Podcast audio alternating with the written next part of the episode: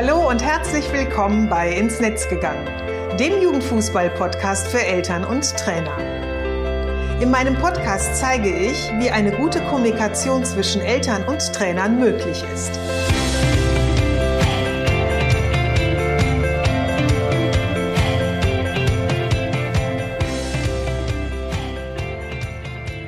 Hallo, ich bin Susanne Amar und ich gebe Tipps und Impulse, wie Trainer eine wertvolle Beziehung zu den Eltern ihrer Spieler aufbauen können.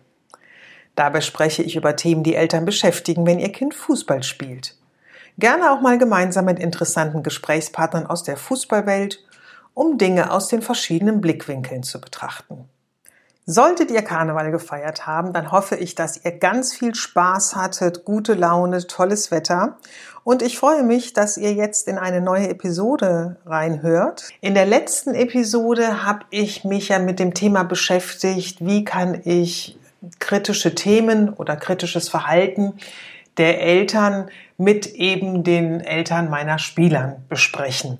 Und das eben aus der Sichtweise des ähm, Trainers dargestellt. Und ich habe ja gesagt, ich möchte ganz gerne mich diesem Thema auch nochmal widmen aus der, aus der Perspektive der Eltern heraus. Und ähm, das ist quasi dann heute der Zweiteiler dazu, also eben ähnliches Thema, nur eben jetzt aus der Sicht der Eltern. Ähm, um es vorneweg zu sagen. Es ist nicht immer einfach als Elternteil in der Fußballwelt. Ich kenne das selber von mir, dadurch, dass ich ja unseren Sohn 13 Jahre begleitet habe, von der F-Jugend bis zur A-Jugend. Und ich würde ganz gerne am Anfang so ein paar Fakten ähm, ja, kundtun, von denen ich einfach denke, dass sie ähm, uns als Eltern einfach begleiten. Das erste ist ja mal, unsere Kinder oder unser Kind, unser Sohn, unsere Tochter sind halt einfach uns total wichtig. Die lieben wir über alles. Das ist so das, ähm, ja, schon so, so das Wichtigste in unserem Leben, würde ich ja fast auch mal ähm, sagen. Und wir wollen natürlich auch das Beste für unsere Kinder. Und ich habe es ja schon ein paar Mal erwähnt, dieses, was ist das Beste für unsere Kinder? Definiert ja jedes Elternpaar oder sogar auch jedes Elternteil komplett für sich alleine. Das ist ja so was sehr Individuelles. Das kann bei dem einen äh, bedeuten, dass er sein Kind überhaupt nicht selbstständig in die Welt hinauslassen möchte, aufgrund von Sorge, es könnte etwas passieren oder es könnte nicht gut zurechtkommen.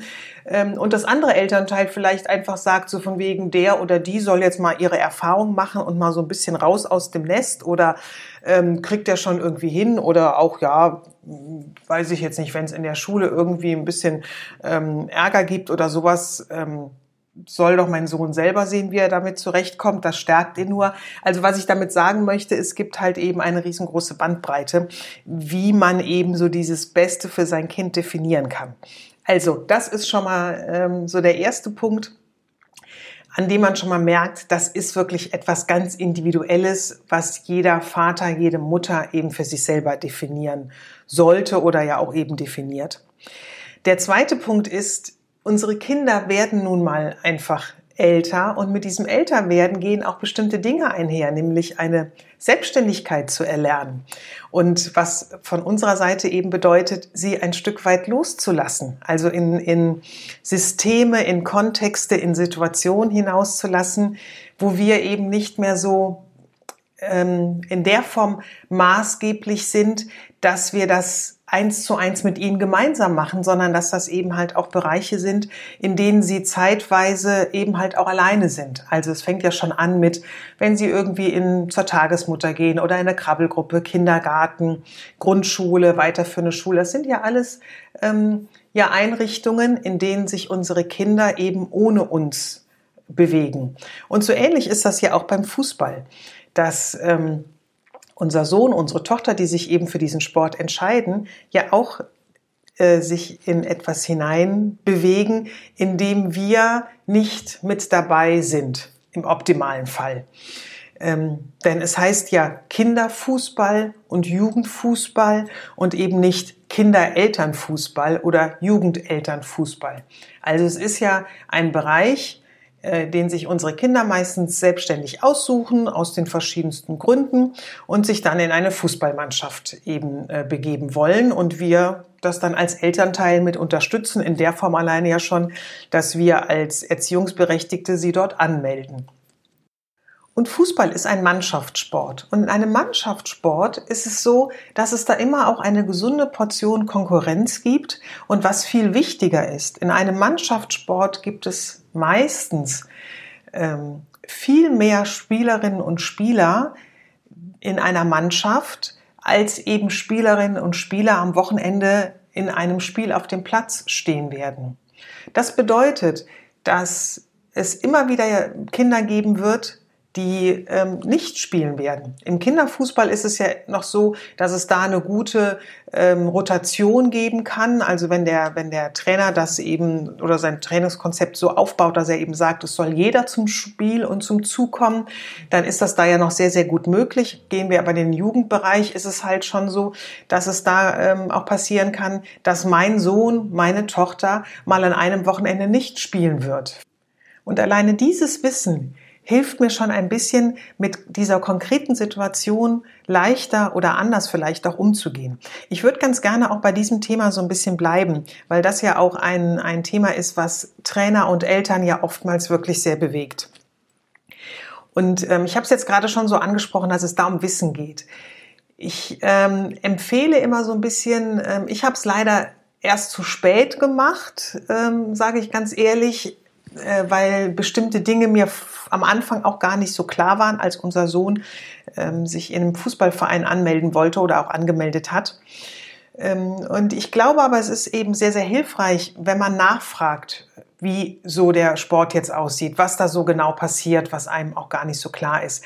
Diese Information gebe ich auch immer an Trainer und eben an Jugendleiter und auch an Vereine zurück, dass ich sage, nehmt doch die Eltern mit an die Hand, indem ihr wirklich einen, das kann ja so ein One-Pager sein oder das kann auch eine Seite auf der auf der Homepage sein, wo im Grunde so kurz Fußballregeln klar erklärt werden, was so den Fußball ausmacht. Also was man eben auch als Eltern wissen sollte, wenn man sein Kind im Fußball ähm, anmeldet.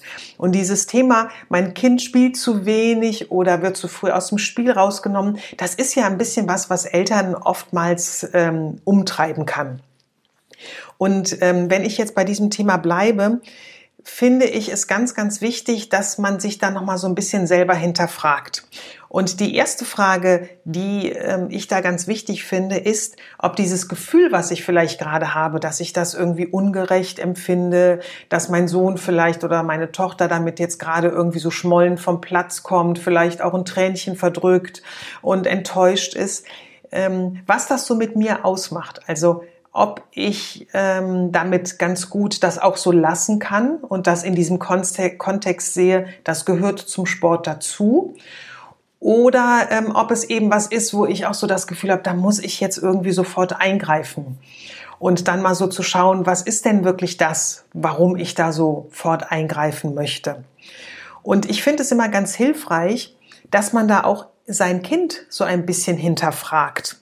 Also in der Form, dass man, ähm, wenn das Kind vom Platz kommt, also im Kinderfußball sind die ja meistens noch so ein bisschen kleiner und wie ich ja auch schon sagte, ist da so die Rotation ja ganz gut gegeben, dass fast alle immer so zum Spiel kommen, weil wenn die dann so ein Stück weit älter werden, sie auch ruhig zu fragen, wie sie die Situation gerade empfinden, wenn sie dann das Gespräch mit einem suchen. Denn oftmals ist es so, dass das für die Kinder gar nicht so eine Dramatik hat, wie wir das so als Eltern empfinden, weil sie eben ja, Fußballer und Fußballerinnen sind und das eben für sie zum Sport mit dazugehört. Da ist halt die Enttäuschung natürlich da, dass die das gerade doof finden, dass sie irgendwie ausgewechselt werden, weil sie vielleicht gerne lieber weiter spielen würden. Dennoch ist es für sie meistens gar nicht so dramatisch und so schlimm, wie wir das oftmals als Elternteil empfinden.